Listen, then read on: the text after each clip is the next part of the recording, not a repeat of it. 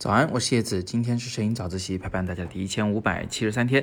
今天周三，我们来谈审美啊。但是今天这个话题呢，跟审美很有关系，又有点听上去有点没关系哈。讲人工智能，因为栗子先生给我留言啊。他，说关注我很久了，然后他一直有个困惑，就想当一个职业摄影师。但是呢，他又发现现在人工智能越来越厉害了啊，什么智能 P 图什么的，以前做的很假，现在是越做越真呢。以前需要那种这个久经沙场的、经过训练的摄影师才能做出来的画面效果啊，才能拍出来的画面效果，现在好像人工智能就直接能解决了。呃，他非常担心这种现状啊，想说自己还有没有必要去深入学习，去这个朝着自己的目标去努力啊。那我给大家做了一些答复啊，今天也正好分享给大家。那首先呢，就是我们为什么说今天周三谈审美，来谈这个人工智能的事儿？因为，嗯，人工智能最做不到的其实就是审美。人工智能为什么做不到审美呢？主要的一个原因是因为他们其实是按照人类设定的一系列的这个程序在运作的。他嗯，并不能自主决定要做什么事情，而且他也没有思想、没有意识，他没有说自己想表达的东西。所以你说让人工智能去做艺术，它其实做的是一种程序啊，做出来的东西可能很接近艺术，但是却没有灵魂啊，它是嗯没有表达的艺术品。所以我更愿意称这种东西叫做工艺品。这是人工智能要做摄影师的第一道坎儿。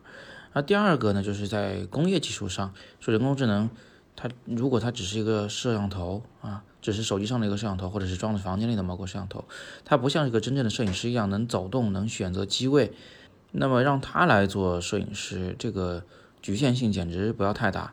这个相当于就是在商场里摆了一个小屋子，你走进去以后，正面有个摄像头，能给你拍两张所谓的美颜的照片啊，也就这么回事。所以。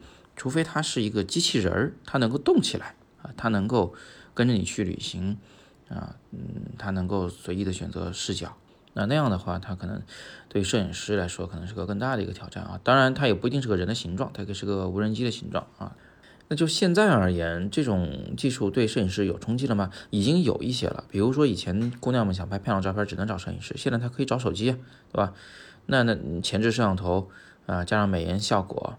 再 P 上各种背景啊，甚至能改变你脸上的光线。那这样一来，对画面要求不那么高的情况下，其实他就不必再花钱去专门走到影楼里面，或者是找工作室的摄影师来做这件事儿了。嗯，以前可能大家就呃会聘摄影师啊，旅拍跟着拍自己。现在可能就是因为这个预算实在有点高啊，还不如好好买台手机啊，拿个自拍杆拍自己，来的更自由、更痛快，是吧？再不济就是请同行的伙伴拿着手机给你拍一张吧。对，很多人现在都说手机拍照比相机更好看，因为它算法很优秀。如果你把这种算法也称为人工智能的一部分的话，那我想它是有冲击的啊，但是冲击比较小。或许将来冲击会越来越大，但是你一定要死死的把握一点，就是人工智能它是人写的程序，人写的程序，那么这就意味着它只能按照规矩在办事儿，它并不灵活，所以。呃，如果你是一个摄影师，或者是你即将成为一个摄影师，你想摆脱他对你的这种冲击的话，那么有一个方法就是，你一定不要做那种机械化劳动的人。机械化劳动的人未来都会被人工智能代替，被机械臂给代替掉。你要做那种有创造力的人，有表达欲的人，你要做那种真正在产生艺术作品的人。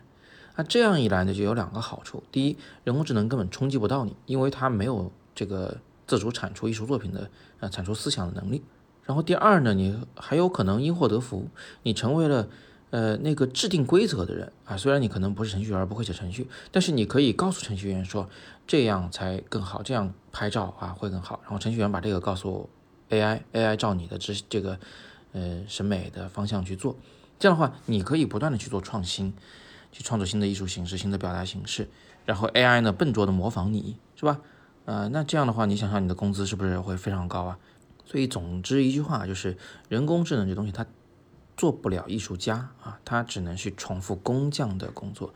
如果你想嗯避免被它冲击，你就要应该去做艺术家，而不要停留在工匠的这个层次上去做摄影。那它俩的一个本质区别，其实就在于你是不是有自己的表达。正好啊，在后天晚上，就这个月的十二号晚上，我有一个直播课，专门讲小白怎么样去成为一个摄影师啊，在摄影的路上怎么可以做出自己的一番事业，需要考虑的、需要提前准备的东西有哪些？呃，这个课是免费的，听课的方法呢，我们会公布在我们的摄影早自习的各个微信群中。如果你已经在群里面就更好啊，没有在群里的可以加我的个人微信，拼音你好叶老师，你就搜这个全拼的这个账号。